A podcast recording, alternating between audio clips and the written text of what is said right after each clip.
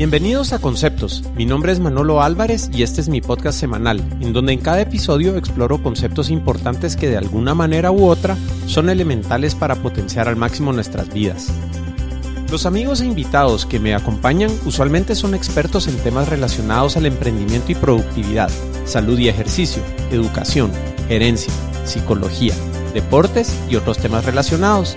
Así que prepárate para disfrutar el siguiente episodio de Conceptos conversaciones casuales acerca de conceptos importantes.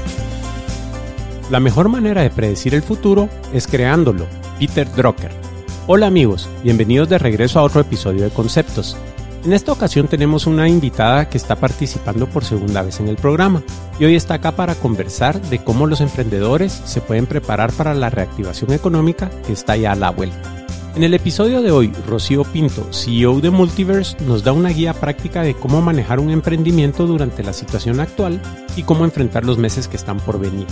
Algunos de los conceptos que pueden encontrar en el episodio de hoy son qué han hecho bien y qué han hecho mal los emprendedores durante la pandemia, recomendaciones para tener éxito en la reactivación económica, la distinción entre proceso y contenido. ¿Es este un buen momento para emprender? ¿Cómo planear en momentos de incertidumbre? Y muchos tips más Así que sin nada más que agregar, les dejo mi variada conversación con Rocío Pinto.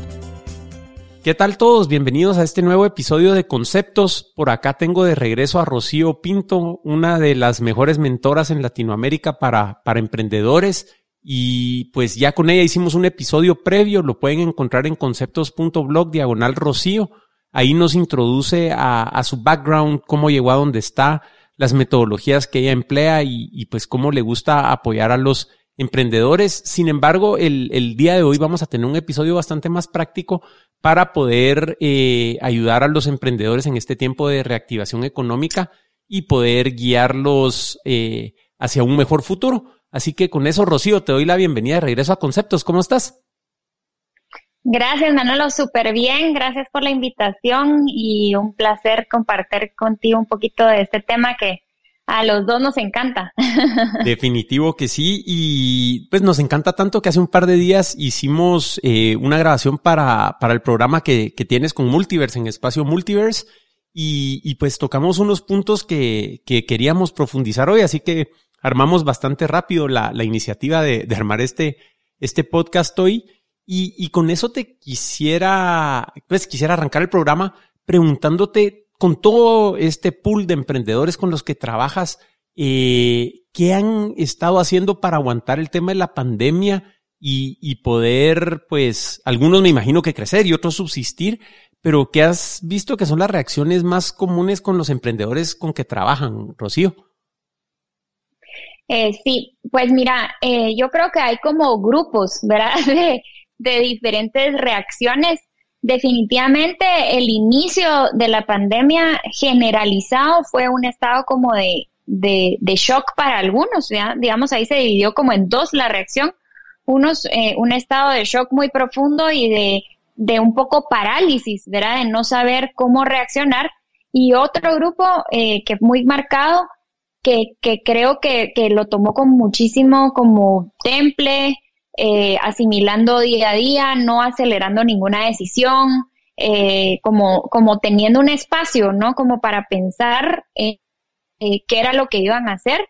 y, y, y, digamos, lo siguiente a, esa, a ese subgrupo fue que pues todos, la mayoría, iniciaron con un, con un episodio de asegurar o de, o de entender cuáles eran las, las políticas de seguridad para su gente, ¿verdad?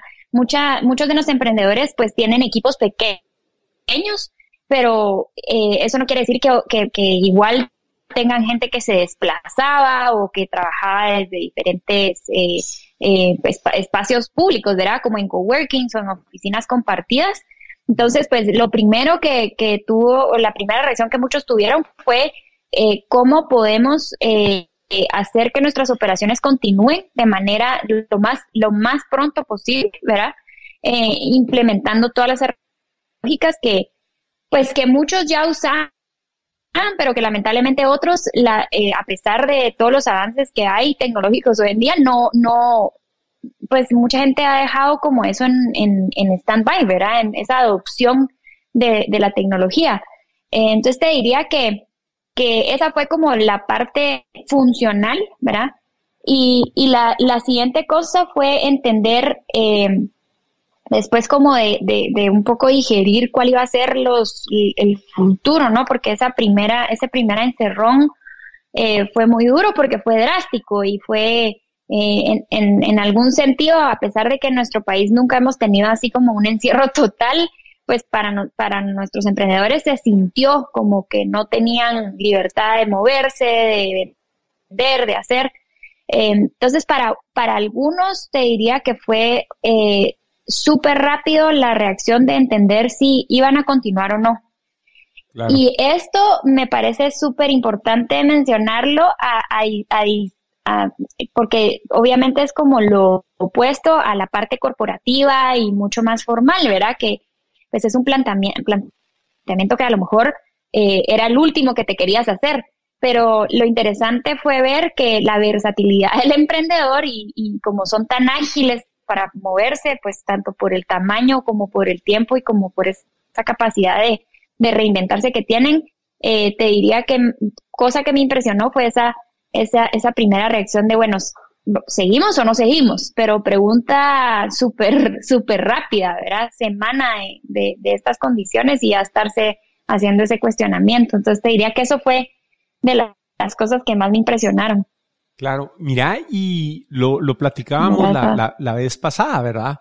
Que las empresas al final están compuestas por personas y, y las decisiones y reacciones que, que toman las, las empresas pues tienen que ver mucho con, con el manejo emocional y cómo reaccionan los emprendedores que están detrás. Eh, entonces te quería preguntar, ya que notaste estos dos grupos, ¿verdad? Eh, también marcados, ¿crees que eso tuvo que ver con las personalidades de los emprendedores y o con la industria en donde estaban? Porque obviamente hubieron industrias eh, bastante más afectadas que otras. Entonces, ¿cómo lo ves, verdad? O sea, esa reacción inicial eh, ¿se la podrías atribuir a personalidad de fundador, ponete, o y o industria? Sí, eh, yo te diría que eh, me atrevería a decir que la personalidad fue el 90% de esa reacción.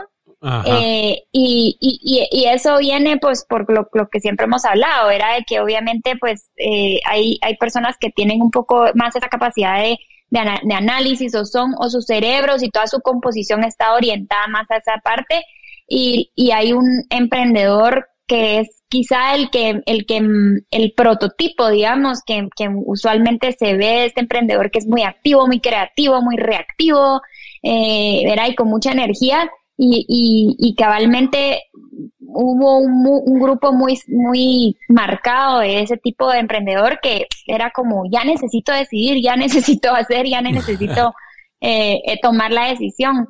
Eh, la industria, te diría que secundario fue algo que, que marcó esa, eso, ¿verdad? Pero, pero podría decirte que habían emprendedores con industrias severamente afectadas, pero que como son un poco más calmados, igual mantuvieron su, su temple, ¿verdad? Entonces, sí, o sea, la combinación de industria sumamente afectada y emprendedor con un temperamento o con una personalidad un poco más, más difícil, digamos, en ese sentido, fue la bomba, porque imagínate, o sea, eh, tenemos un par de emprendedores que estaban recién abriendo su punto de venta de comida, ¿verdad?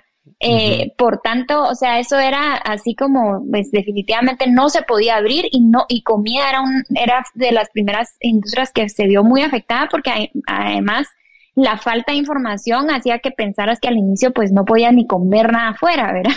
Sí. Entonces, eh, entonces eh, sí, fue así como, pero ¿qué hace? O sea, acabamos de abrir las, tenían 19 días de haber abierto, ¿verdad? Entonces, eh, sí fue te diría que mm, fue un, eh, un momento y ha sido en general la pandemia para el equipo de Multiverse de sumo crecimiento porque nosotros eh, tenemos que, que, tener este papel de poder ser la contraparte, ¿verdad? De, de estas personas, de estos caracteres, de estas personalidades y un poco eh, tomar la iniciativa de pues hacer el balance, ¿verdad? De, de tanto una persona que está demasiado reactiva como una persona que también está demasiado paralizada. Eh, entonces, para nosotros ha sido, ha sido emocionalmente retador y, pues, de pues de mucho trabajo, ¿verdad? Y, realmente pues contentos de poder participar porque eh, definitivamente fácil no ha sido para ninguno, ¿verdad? Entonces, eso está. Eh, pues sí, una, una etapa muy interesante que no, no anticipé vivir como en este camino del emprendimiento. Claro, mira, eh, sí, yo creo que fácil no ha sido para nadie, definitivo. Te quería preguntar, Rocío, ponete, ¿qué tanto ha cambiado el rol que juega tu equipo en Multiverse apoyando a los emprendedores durante esta etapa, ponete, de, la pandemia versus eh, lo que harían en una época, entre comillas, normal? Porque eh, creo que si uno se sienta detenidamente a ver las recomendaciones que hay, estrategias que se están manejando, pues al final son, ¿qué te dijera yo? Como mejores prácticas o, o procesos muy similares a los que una empresa, pues bien llevada, debiera tener todo el momento. Entonces, ¿cómo, cómo ha cambiado el, el rol de, de, ustedes como mentores con, con, con los emprendedores versus la, la época normal, Rocío? Sí, qué, buena pregunta, porque, y, te diría que hay un montón de profundidad que platicar. Eh, para nosotros, Manolo, ha sido eh, nosotros la esencia de lo que hacemos y de lo que hacíamos, por ponerlo, digamos, en, en, diferente tiempo, es la misma.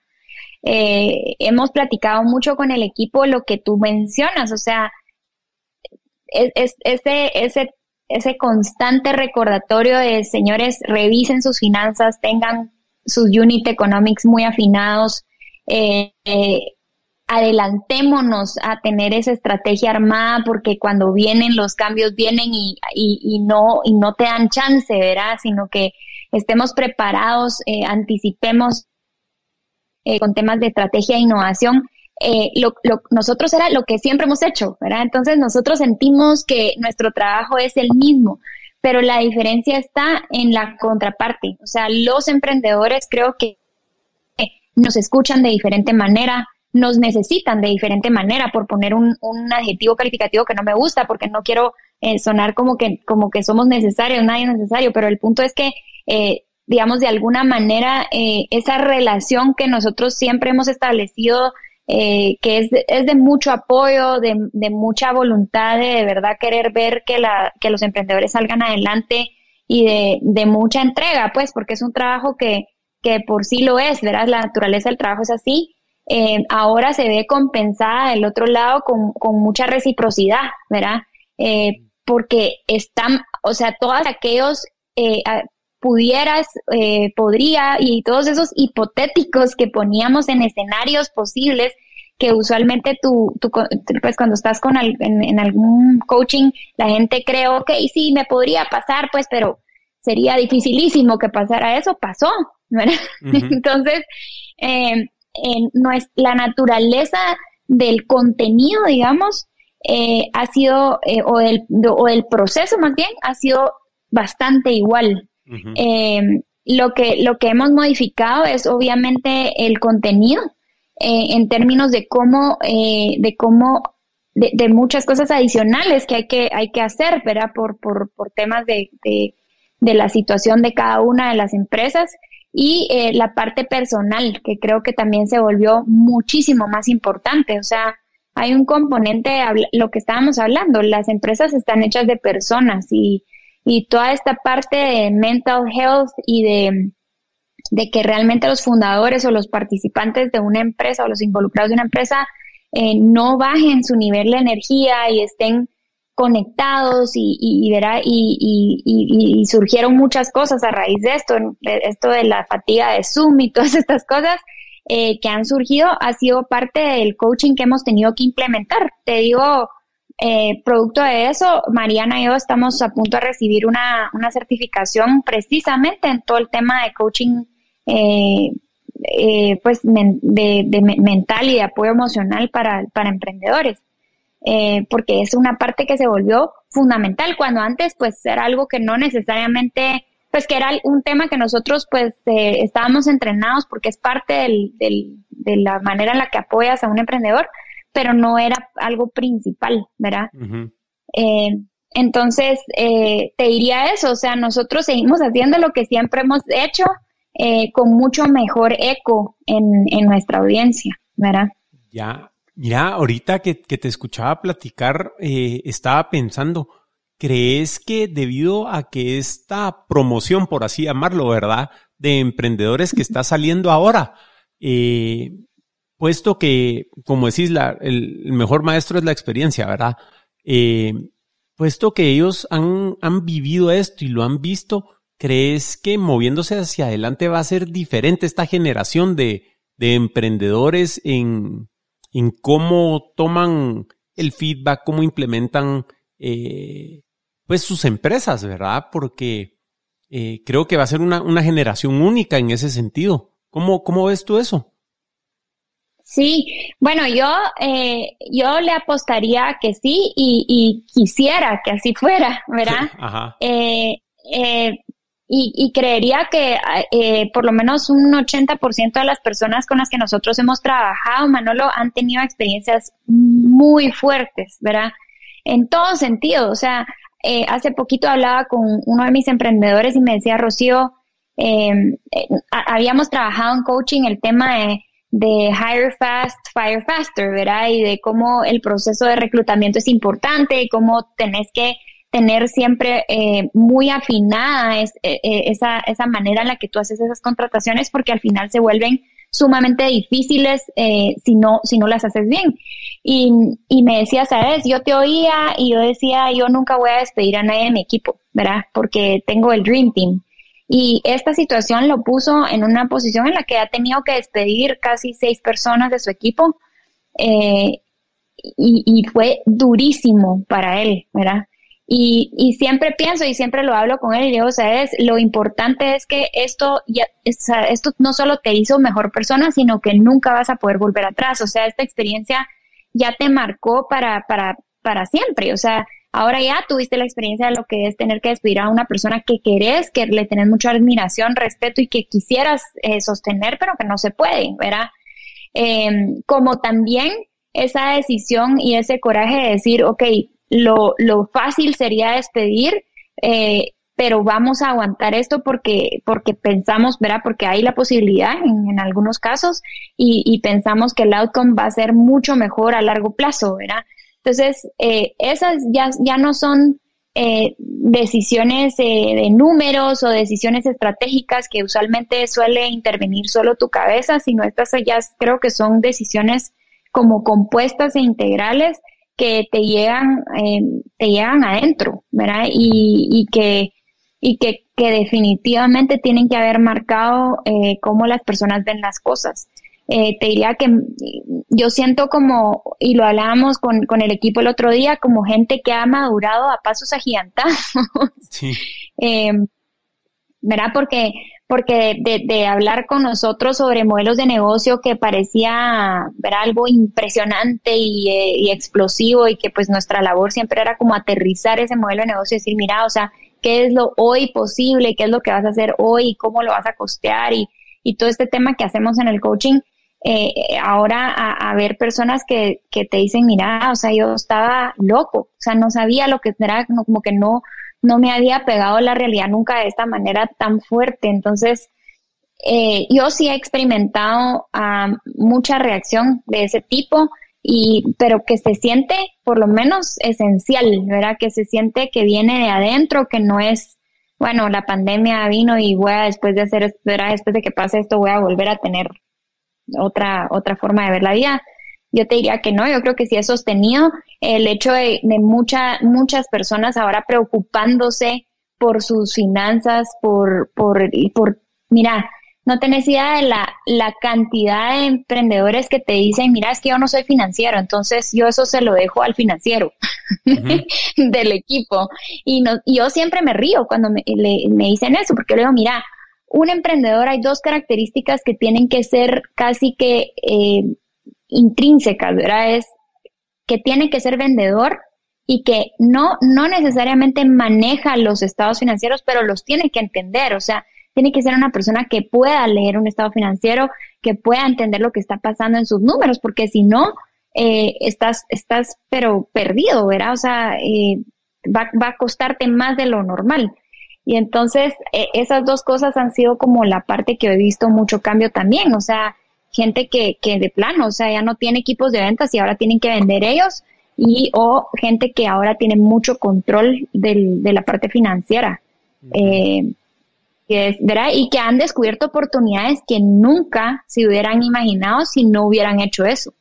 Mira, es que no me he dado cuenta que teníamos otro producto que podíamos sacar o, o otra propuesta de valor aquí escondida que nunca se me había ocurrido, pero ¿qué te parece? ¿Verdad? Toda esa parte ha sido increíble. Entonces, si la respuesta es sí, yo creería que, que esta generación va a ser privilegiada en ese sentido y que ojalá eh, marque una diferencia fundamental en cómo hacemos, en cómo se hacen los negocios, ¿verdad? Sí, y, yo también esperaría que en empresas un poco más establecidas, ¿verdad?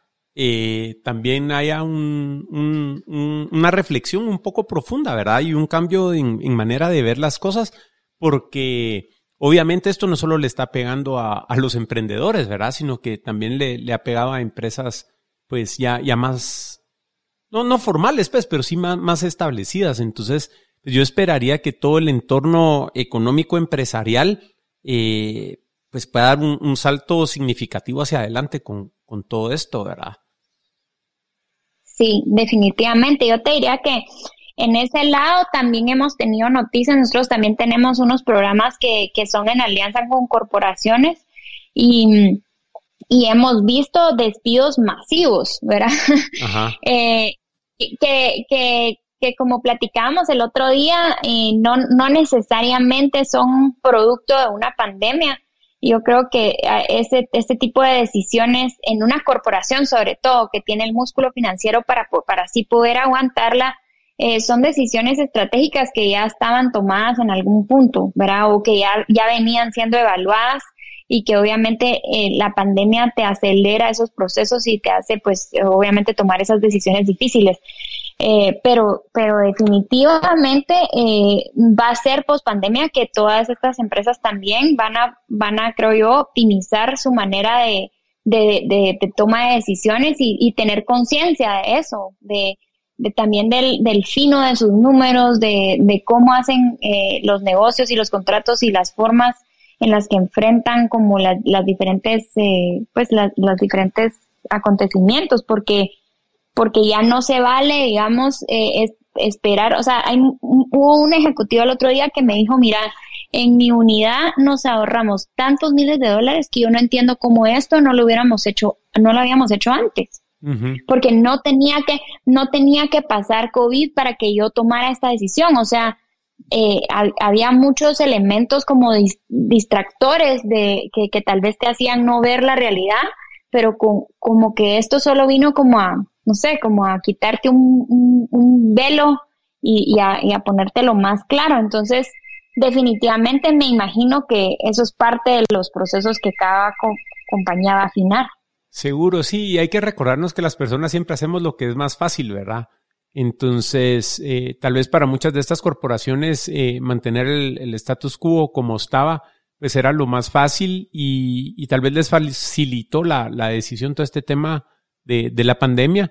Eh, sin embargo, probablemente estratégicamente era algo que, que, había que hacer antes, aunque en ese momento no era lo, lo más fácil, ¿verdad?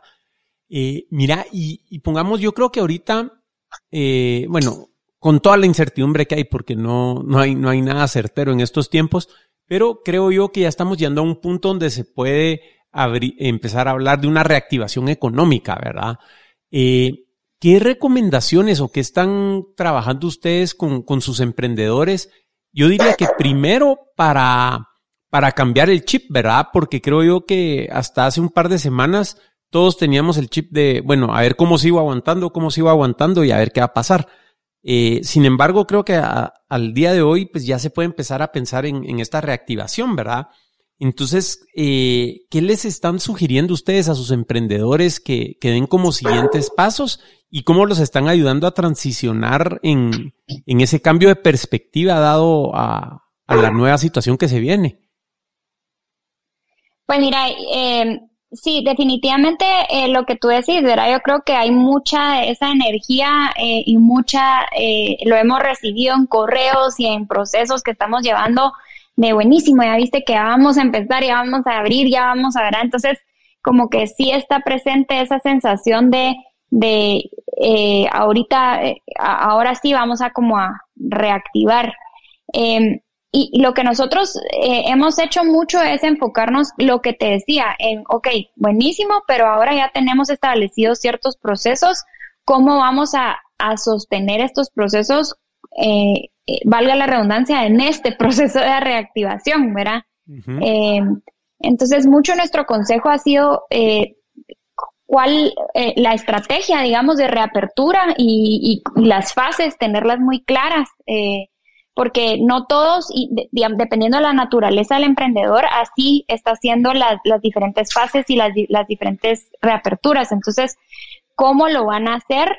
Eh, y, qué tipo de, de, procesos van a, aplicar y cómo eh, mantener el control granular de eso para que no se les salga de control o para que no se les, o, digamos, o para que no les traiga sorpresas que ellos no puedan manejar.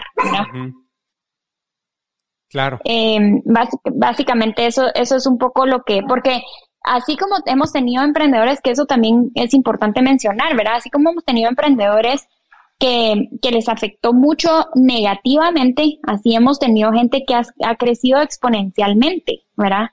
eh, entonces, eh, es interesante porque personas, digamos, que estaban desarrollando aplicaciones de pago o pasarelas de pago o, o, sitios de venta online, por ejemplo, olvídate, sus servidores topados, no tienen cómo atendernos. Eh, entonces, pues sí, obviamente eh, lo que nos salva de un lado o del otro del espectro es el proceso, ¿verdad? Y, el, hecho de tener claridad en cómo vas a manejar la contingencia, eh, tanto negativa como positiva, ¿verdad? Claro, claro, mira, y, eso es, es interesante que mencionas que, pues, todas las monedas tienen dos lados, ¿verdad? Entonces, pues como han habido eh, ciertas empresas e industrias eh, más afectadas, pues han habido unas que se han beneficiado. Ponete, la gente de Zoom a estar muy contenta con todo lo que pasó, pues, ¿verdad? Eh, Definitivo. Sin duda alguna. pero creo yo que independiente de cómo te haya pegado toda esta situación, pues en mi cabeza está la idea de que las empresas ahorita también el, el, el mindset ha sido mucho, pues bueno, cómo corto costos, eh, cómo me, cómo me, me hago mi, mi, fortaleza aquí para, para jugar a la defensiva, pues, ¿verdad? ¿Cómo me cuido? Eh, pero creo que ahorita también ya es un momento donde todas las empresas debieran poder encontrar algo en qué invertir, ¿verdad? Ya sea, no, no, no monetario necesariamente, pero voy a invertir en mejorar mis procesos de esto, voy ¿verdad? Entonces, ¿en qué recomendarías que, estas empresas se puedan empezar a, enfocar en términos de, inversión de tiempo o, en dónde debieran poder empezar a atacar para, para esta etapa en donde estamos? Súper, Ala, esa, esa pregunta es un regalo para mí. Ay, qué bueno. porque mira, porque mira, o sea, este es una, este es un tema en lo que hemos, em, eh, pues, tal vez enfatizado muchísimo en multiverse y la gente no nos creía y ahora eh, digamos que esta situación solo eh, puso a prueba, digamos, muchas de las teorías e hipótesis que nosotros pues eh, le decíamos a nuestros clientes. Y es que si tu propuesta de valor no es una propuesta de valor sólida que atienda realmente un, un problema, una necesidad relevante, eh, ese modelo de negocio va a tambalear porque cualquier cosa que pase va, a ser como que, bueno, si sos un bien suntuoso, la gente deja de consumir, entonces ya no te consume. Si de repente hay un sustituto fuertísimo, ya, pues entonces se pasa al sustituto. O si, ¿verdad? O, o si pasaba como ahorita una pandemia y no tenías los canales adecuados, entonces, eh, pues van, van a dejar de consumir. Entonces, todos, todas estas, y si, y si pasara y si pasara, te pegan durísimo, pero no es nada más que que tu propuesta de negocio, tu propuesta de valor y tu modelo de negocio en torno a lo que estás haciendo no está bien pensado, ni, ni siquiera está diagramado, aunque sea una sola vez, ¿verdad? Em, y entonces nosotros, nosotros sí hemos visto una correlación altísima y de eso sí tenemos data, pues porque hemos hecho muchísimo, muchísimo análisis. Eh, es una correlación súper alta entre las empresas que cerraron y las empresas que nunca, nunca quisieron evaluar o no hicieron una evaluación de su propuesta de valor y eran propuestas de valor débiles, ¿verdad? Eh, y un modelo de negocio que obviamente no respondía a la creación de un sistema de valor correcto. Entonces, claramente eh, con Richie hemos tenido esta, esta reflexión y, hemos dicho, mira, o sea, e, es una empresa que cerró, pero la pandemia solo le aceleró lo que inevitablemente iba a pasar, porque no, no, había eh, esa, esa profunda reflexión de, ok, estoy haciendo algo de valor, eh, y si ya tengo algo de valor, ¿cuál es el siguiente paso que voy a hacer para que cuando esto ya no sea, porque el mundo ahora es digital y cambia en segundos, entonces ya no tenés es más, hay una estadística que te dice que la cantidad de empresas que duraban 60 años hace unos años es como el 80% y ahora es el 15% de las empresas que duran eso. Ya las empresas, la mayor cantidad de años que duran son de 8 a 10 años. En, si no, digamos, si no modifican sus propuestas de valor y las hacen eh, em, vigentes, ¿verdad? Eh, ¿Por qué? Porque tenés una gran cantidad de empresas nuevas que surgen y te sustituyen y así se va el mercado. Entonces, hoy por hoy es obligatorio eh, saber cuál es tu modelo de negocio y saber y entender a profundidad cuál es tu propuesta de valor y quién es ese cliente que lo vendes. Entonces, mi recomendación número uno es entienda ahorita si su propuesta de valor es vigente en el mercado hoy por hoy bajo las condiciones que hoy cree que existen las que cree que van a existir y las siguientes, ¿verdad? Yo siempre he recomendado tener el modelo de negocio de hoy, de mañana y de en 10 años. Ajá. eh, porque eso te ayuda, o sea, es una herramienta que te, te, permite una, un path, ¿verdad? De a dónde vas a dirigir tus energías y no estás como loco dando vueltas, bueno, y ahora, y surge esta tecnología y la implementamos y surge esto y veamos que sí. O sea, yo entiendo que parte de ser emprendedor es esa espontaneidad de, poder implementar las cosas nuevas que surjan, pero creo que parte fundamental también de un emprendedor exitoso es eh, ese carácter y esa visión que tiene enfocada, ¿verdad? De saber, ok, yo voy para esa esquina, esa es ahí, a esa donde voy, ya tengo mapeado. Obviamente todo lo que encuentre en el camino de valor y que le agregue valor a esa visión lo voy a implementar, pero pues mi, mi ruta está trazada. Entonces, eh, mi recomendación número uno, indaguen acerca de su propuesta de valor. Siguiente paso, si el modelo de negocio responde a poder entregar esa propuesta de valor de manera eficiente y eficaz. Y pues lo tercero, obviamente, la parte financiera, que nunca está de más poder tener ese control o por lo menos ese conocimiento del comportamiento de tus finanzas, ¿verdad? Porque Hablábamos el otro día acerca de, bueno, cuál, los modelos de negocio que son un one-timer de venta y, ingresos recurrentes versus modelos de negocio donde tenés que salir todos los días a buscarte ese ingreso versus modelos de negocio donde son estacionales y hay tres meses de mucha plata y tres meses de no. Entonces, eh, hay gente, Manolo, con 12, 15 años de operar que no sabe esa dinámica de su empresa. Y es sumamente peligroso, ¿me entendés? Porque, porque cuando se les descoloca algo, no saben a dónde, cuál es el botón que tienen que apachar. Entonces, eh, ya no hay, o sea, tal vez esta es la época donde ya no tenés excusas, ¿verdad? Claro. Eh, todo, todo emprendedor, sea financiero o no sea financiero, tiene que poder saber que su empresa eh, hay que vender eh, tal mes para poder tener ingresos todo el año, hay que vender todos los días, hay que saber cuándo se bajan las ventas, cuándo suben, por lo menos eh, lo, lo, lo pronosticado, pues, porque siempre tenés que estar preparado para que esas condiciones cambien, pero pues por lo menos sí tener esa idea de, de, dónde partiste, ¿verdad? Ya, Rocío, aprovechando que tocaste el tema de propuesta de valor, te quería preguntar si has escuchado de este modelo del painkiller y la vitamina. Eh, fíjate, estaba escuchando a Reid Hoffman hablar de eso. Y, y lo, que, lo que dice es que, eh, pues tu propuesta de valor eh, puede que sea un analgésico, ¿verdad? Para ponerlo en español. O sea, que esta empresa tiene un dolor tan grande que tu propuesta de valor es, es el analgésico que alivia.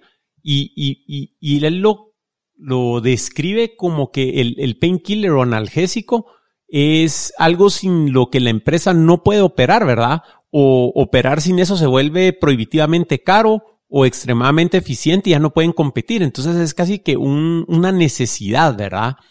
Y eh, por el otro lado tenés las vitaminas, que son las cosas que robustecen a, tu cliente y lo ponen en una mejor posición, eh, le permiten ganar mercado y prepararse para el futuro que son como los nice to haves, ¿verdad? Y que esos usualmente la característica de las vitaminas es que en un futuro se van volviendo painkillers, ¿verdad? O sea, algo que ahorita me agrega valor y me diferencia de la competencia, pues mañana simplemente va a ser una necesidad para operar. Entonces, eh, ya que lo mencionas, o sea, creo yo que, que lo que estás sugiriendo es, o sea, de verdad revisen si están agregando un valor donde, donde la empresa que están atendiendo eh, pues no es que los necesite, como decías, pero sí se vuelven ustedes una parte indispensable de, la operación de esa empresa y, cuidar, ¿verdad? De que no estén dando vitaminas para que cuando el mercado se ponga complicado, eh, pues yo puedo vivir sin vitaminas, ¿verdad? Pero no puedo vivir sin agua. No sé qué, qué pensás de, esa distinción que hacen con ese modelo. Sí, eh, mira, eh, es, es, bien chistoso porque mi acercamiento a ese modelo fue un poco confuso porque Balder en su canvas de Value Proposition utiliza eh, el, el, concepto de painkiller, ¿verdad? Eh, que es precisamente, esa, es cuando estás analizando a profundidad una propuesta de valor, él lo que dice es para entender realmente a un cliente, uno tiene que entender cuál es el trabajo que ese cliente le paga a uno por hacer. Es decir, eh, para ponerte un ejemplo muy sencillo, a McDonald's no le pagamos por comida, le pagamos por tiempo y ese es el job to be done de, McDonald's, digamos, eh, y, tiene otros, pero digamos que hay, hay, ese es uno de los más, digamos, populares, es pagamos por tiempo. Entonces, pero, pero asociada a la experiencia de, de compra de tiempo en McDonald's hay ciertos pains o ciertos dolores y ciertos gains. Entonces, Hostel Valer lo que hace es proponer un, eh, que tú hagas un match entre esa clasificación y cómo vas a crear una propuesta de valor que, eh, que, que tenga game creators, dice él, y painkillers. Entonces, cuando a mí me hablaban del modelo de painkillers y de vitamina, yo lo confundía mucho, pues yo empecé con esta confusión, no, pero este es este y este es este, hasta que cabalmente eh, fui a un, a, un, a un artículo de entrepreneur.com y, y ahí pues leí un poquito más de este modelo me pareció la verdad que em, muy atinado en términos de, o sea, creo que es un modelo, una forma de, irte muy cercano a, la explicación a los clientes, ¿verdad? Y, y de, y de como de fomentar ese constante, esa constante acercamiento, ese constante acercamiento a, la revisión de tu propuesta de valor en términos de que eh, la idea para mí sería que obviamente tu, tu base es que nunca estés alejada del painkiller, ¿verdad? O sea, que obviamente eh, eh, tú siempre tengas eh, la certeza de que, de que la, gente pues mínimamente va a comprarte el, producto que vendas. Y, y, y los, las vitaminas son como para nosotros estos game creators, ¿verdad? Esta, estas, estos perks que tú le puedes dar a tu, a tu propuesta de valor, que, que es a veces lo que, lo que te diferencia o lo que te saca de ciertos marcos de referencia, ¿verdad? Em, y, y, y, la idea, si realmente sos una persona que, que, que, te interesa mucho eso, es que tú, o que, que, que, que estás pendiente de, de no desfasarte de este modelo, es que es que estés siempre pensando en las siguientes vitaminas, ¿verdad? Es lo que como lo hablamos en un foro. O sea, que ya no estés pensando en el painkiller porque es como, eh, yo, yo siempre diferencio el painkiller para mí es una movida reactiva y la vitamina es proactiva, ¿verdad? Entonces, yo, yo podría, yo podría pensar en que eh, el painkiller es algo, es un given que tenés que tener como empresa para que realmente tu empresa funcione y, y sea relevante en algún punto.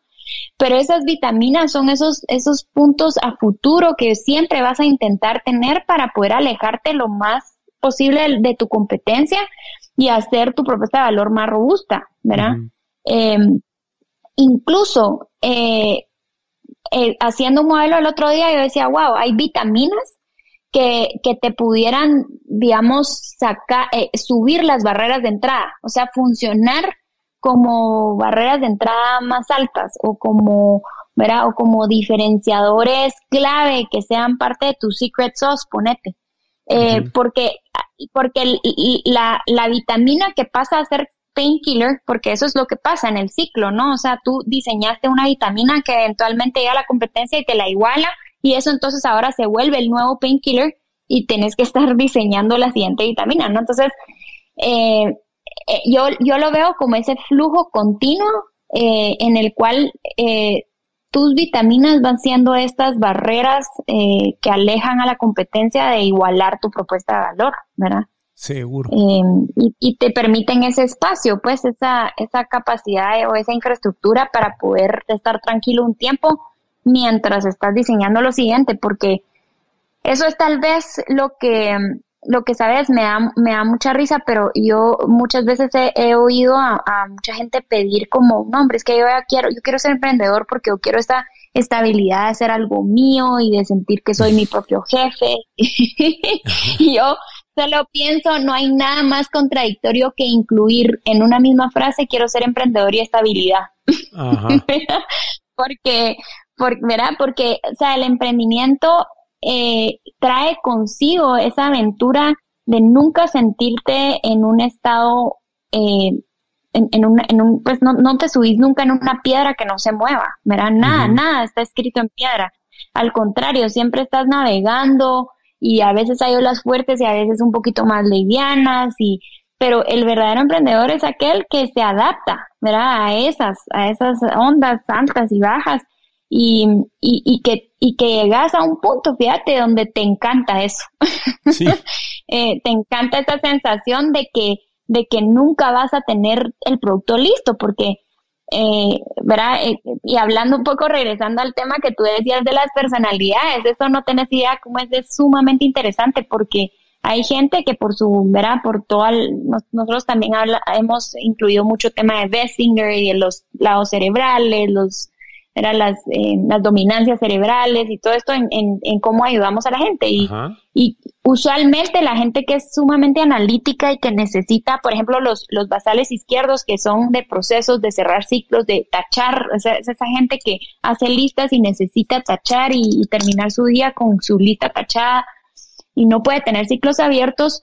Eh, o sea, imagínate un emprendedor con, con, ese, con esa dominancia es, es tremendamente difícil para una persona así, ¿verdad? Claro. Usualmente. Por eso es que la recomendación es los equipos sean balanceados con todas las dominancias para que pues uno se ayuden a otros en ese tema. Pero, pero tal, tal cosa como que, que tú te sintas, o sea, hay ciertos emprendedores que, digamos, me dicen, mira, yo no sé si soy masoquista o qué, pero yo a mis productos nunca los quiero ver terminados, siempre los quiero ver, eh, yo, yo siempre utilizo en mis talleres esta expresión de que se mantengan en estado líquido y me dice, ya te la voy a robar esa porque eh, yo quiero que mis productos nunca se solidifiquen. y, y, y, eso es una nave, porque ahí cuando tú ves eso decís, wow, este tipo ¿verdad? Ya, ya descubrió cómo es la onda, cómo es este proceso de que, de que no, o sea, yo sé que hay un sentimiento de accomplishment adentro de, de, todos los seres humanos que nos gusta decir, bueno, así como que cuando ya terminas el rompecabezas, ya, ya puse la última pieza. Sí. Eh, y, y si hay dopamina en ese proceso, pero, eh, pero verdaderamente lo importante es, es que, que te acoples a este nuevo mundo donde una vez terminaste de rompecabezas hay que ver qué área más adelante hay para hacer la siguiente, el siguiente cielo, el siguiente suelo, lo, lo que querrás hacer expandido, ¿verdad? Seguro. Eh, y mantenerte en ese estado líquido, ¿verdad? Sí, Bruce Lee era el, ¿verdad? El de Be Like Water, my friend. ¿verdad? Que en, el recipiente que te metan, o sea, si te ponen en un vaso, pues agarras la forma del vaso, si te ponen en un pichel, agarras la forma del pichel y ¿verdad? eso es buenísimo. Sí. Rocío, una pregunta, fíjate que muchos emprendedores me han dicho, mira, es que no he podido hacer mi planeación trimestral con toda esta incertidumbre, no sé qué onda, no he podido planear, no sé qué, estoy bien al eh, día, día a día, ¿verdad? No sé si tendrás algún consejo para todas las personas que están allá afuera escuchándonos que dado, dada la incertidumbre no, no se dan el permiso o no, no encuentran como que la fortaleza de, de poder planear o si consideras de que ahorita definitivamente es muy difícil hacer un plan eh, o, planear a cuánto tiempo, ¿qué podrías recomendar respecto a eso? Sí, pues mira, nosotros con esa, digamos, respuesta hay diferentes, eh, no, no, no creo poder tener una respuesta absoluta, digamos, pues igual casi nada es absoluto en la vida, pero digamos, porque no, no todas las industrias eh, van a reaccionar igual. Cabalmente ahorita hablaba con un inversionista y le decía, bueno, ¿y cómo vas? Y me decía, mira, es que con cada junta directiva tengo diferente reto, porque algunas de mis empresas están vendiendo más, otras empresas están vendiendo casi igual y otras empresas están muertas, ¿verdad? Entonces, eh, es de, plano definitivamente en la, en la posición que te, que te encontres, pero si algo yo sí he hecho con todos mis emprendedores de las, de las diferentes tres categorías que te acabo de decir es, hay, hay un cierto grado de aceptación que hay que tener a entender que ya los ejercicios que hacías antes y cómo planificabas antes no son válidos hoy, ¿verdad? Eh, pero, pero tú sí tenés, o la mayoría de los emprendedores sí tienen una histórico, un histórico de cómo sus empresas reaccionaban. Entonces nosotros hemos empezado a tener modelos paralelos, Manolo, o sea, es decir, cómo se comportó enero 2019 y cómo se comportó enero 2020 cómo se comportó enero, eh, febrero y así, de manera que empecemos a entender los nuevos patrones, ¿verdad? Porque el problema con no planificar, que es lo que mucha gente ha puesto de excusa, digamos, por decirlo así, no es, no es regaño, pero porque lo puedo entender perfectamente cómo es, cómo es la frustración, pero es, es que sí es una excusa no, no querer traquear la realidad. O sea, hay un proceso de que hacer en el hecho de que el mercado cambió y la realidad cambió. Y, y, toda esa historia que habías acumulado y que ya controlabas y que ya te la manejabas con la mano izquierda y ya sabías cuándo tu pico iba a ser y cuánto tu, tu bajo iba a ser, ya no sabes si va a ser. Puede ser que sea igual, como te digo, hay empresas que están funcionando bastante normal, pero puede ser que no. Y en el caso de que no, contra antes empeces a entender el nuevo patrón de conducta financiero que tiene tu empresa, eh, no solo financiero, sino digamos de logística, de, de, provisionamiento en términos de, de, no sé, de producto, de insumos, etcétera, mejor, ¿verdad? Entonces, lo, nuestra recomendación ha sido cabalmente hacer esa, esa, eh, como llevar eh, eh, controles paralelos, ¿verdad? Y comparativos. ok, mira, aquí está habiendo un pico ahorita en marzo, que era cuando menos ventas teníamos, y cuando encontrás esos patrones, analizar qué cosas hay en el entorno que lo podrían estar causando, ¿verdad? O sea, qué variables crees que podrían ser. Y esto va a ser un tiempo de experimentación. O sea, estoy segura que esa, esa nueva teoría de, de tus patrones y comportamientos va a estar llena de muchísimos supuestos que no vamos a saber hoy si son ciertos, ¿verdad? Eh, pero, tener esa data hoy sí te va a permitir estar mucho más adelante de muchos mañana. Eh, entonces, lo que no, lo que no podemos eh, pues dejar a un lado es, ay, fíjate que es que como el año 2020 fue COVID, yo no, no, no, no, no registré nada ni, ni planifiqué nada. Eso sí creo que va a ser un dolor de cabeza para muchos, sino que yo sé que es difícil, pero llevar esa data es sumamente necesario para, para tu futura estrategia, digamos. Nitio, nitio. Rocío, mira, ya para, para ir concluyendo la conversación, pero es una, una pregunta que eh, yo tengo una manera bien particular de ver y, me gustaría ver cómo lo pensás. Eh, pero ¿crees que ahorita es un buen momento para iniciar un emprendimiento? ¿Verdad? O sea, puede que mucha gente ahorita saber con qué cara nos esté viendo solo por considerar la pregunta pero eh, no sé qué pensás y después te, te digo cómo, cómo, lo veo yo, pero, pero me gustaría saber qué, cómo, cómo lo ves. Sí, mira, yo siempre creo que cualquier decisión, incluyendo la de emprender en la vida, uno siempre debe analizar eh, por qué y para qué, ¿verdad? Eh, o con qué, con qué objetivo, ¿verdad?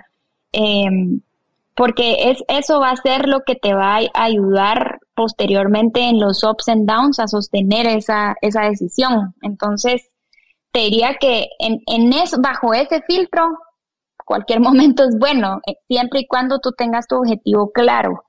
Ahora bien, yo, obviamente, mi parte del cerebro analítica siempre hace eh, todos estos, utiliza todas estas herramientas de análisis y, y, yo, pues obviamente siempre mi consejo antes de iniciar un, modelo es hacer análisis del entorno, entender variables, comprender qué, eh, como para entender hacia dónde voy a conducir ese modelo de negocio y si el entorno macro, micro, eh, competidores, sustitutos, todo eso está favoreciendo eso que estamos haciendo, pues porque para si no, pues, pues obviamente solo es meterte en problemas que no, no sabes a dónde te estás metiendo.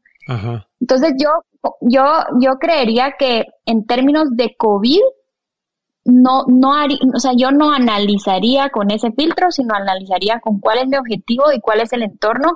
Y obviamente eh, hay industrias o ideas que se van a ver muy beneficiadas por, por la pandemia y por las condiciones que esta pandemia va a traer a futuro y habrá emprendimientos que no y, y que y que tengas que desestimar porque obviamente ya no es viable hacerlos, ¿verdad?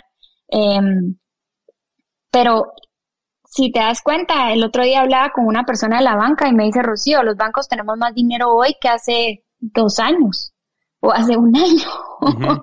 entonces, eh, eh, esa de, de repente digo, wow, o sea que entonces macroeconómicamente la situación no está tan mal como algunos pensaban, ¿verdad? O, o, o, entonces como que mi análisis va un poco más hacia, hacia esa parte, hacia, hacia dónde, o sea, cuál es tu objetivo con emprender y, y cuál es el entorno, digamos, en, en, el que vas a sacar ese emprendimiento y, y pues sí, obviamente la industria, industria o, o, segmento que selecciones, si funciona o no eh, bajo estas condiciones, ¿verdad? Que es creo que lo importante, porque adversidad eh, siempre va a haber, ¿verdad? eh, y digo, hay, hay, de hecho, acabo de ver una gráfica eh, del, del ecosistema emprendimiento gringo eh, y te podría decir que es, pero exponencial la cantidad de gente que está emprendiendo versus el año pasado. O sea, es impresionante. O sea, te la, te la voy a compartir porque eh, nos, la acaban de compartir en este, en este, en estas eh, eh, network global que tenemos de aceleración. Y es impresionante. O sea, es realmente impresionante eh, el cómo, cómo las empresas, o sea, el repunte que tuvo eh, de, de, empresas y de, de, de, gente, pues, que, que está proponiendo inscribir sus nuevas empresas en el ecosistema gringo.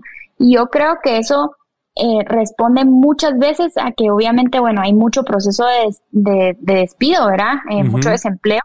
Y la gente tiene que ver qué hace y pues emprendimiento, ¿quién, ¿a quién se lo estás preguntando? O sea, yo eh, mi, mi creencia es totalmente que un país sale del subdesarrollo emprendiendo. y hay, ejemplos históricos para eso, o sea, verá, hay incluso en Europa, pues eh, eh, Finlandia, Suecia, o sea, hay, muchísimos ejemplos eh, que te pueden, que te pueden, pues, eh, dar evidencia de eso. Entonces, claramente la gente eh, va, va a emprender que toda esa gente sea exitosa, no necesariamente, porque ahí entran muchos matices, ¿verdad? Mucha gente que emprende por necesidad y toda la parte de infraestructura y de cómo lo hacen es complicada, mucha gente que empieza por las razones incorrectas y termina por las razones eh, obvias, ¿verdad? Entonces, eh, sí es una pregunta que, digamos, tiene sus, sus matices, pero yo te diría que, que siempre y cuando tengas el objetivo claro y, y, y hayas hecho como pues tus análisis y, entendido hacia dónde vas de manera correcta, no tendría que ver con, con el momento, ¿verdad? Claro. A, menos que, a menos que estés lanzando el internet en los 90, como mucha gente, ¿verdad? Que, que, que, que, que, precisamente la respuesta era esa, o sea, el análisis del entorno no lo hicieron y no entendieron que estaban súper adelante de su momento, entonces es un producto que no iba a pegar en ese momento, pero, pero basado en eso es mi, mi respuesta, pero me encantaría oír tu, tu punto. Mira, yo creo que yo lo, yo lo veo como también bien parecido a como, a como lo es tú. Yo creo que si la oportunidad está ahí, es correcta y hay un, un fit mío como emprendedor ante lo que quiero hacer, eh, el tema de la situación actual debiera ser irrelevante porque siempre va a haber una situación actual, ¿verdad? Eh, o, o, o, va a haber alguna guerra o, o va a haber alguna burbuja en el mercado, o sea, siempre va a haber algo, ¿verdad? Entonces, eh, yo lo veo como toda situación tiene como, como dos manijas, ¿verdad? O sea, una por la cual no puedes cargar la situación y otra por la que sí. Y si encontrás esa por la que sí, eh, creo que, que, hay que hacerlo, ¿verdad?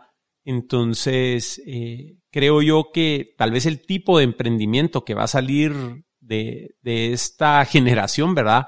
Y, y cómo esta generación se va a comportar definitivamente va a ser distinto a cualquier otra cosa que hayamos visto y estoy bien optimista de que van a salir empresas muy interesantes y una cantidad de productos y servicios que ni, nos imaginamos de esto, ¿verdad?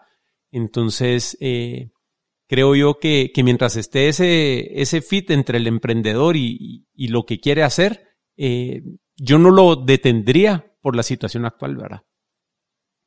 Correcto, sí. Buenísimo, Rocío. Eh, entonces, pues con eso solo te quisiera preguntar si hay algo que, quisieras comunicar respecto a los temas que hemos tocado que no te haya preguntado o un mensaje de cierre para la, audiencia.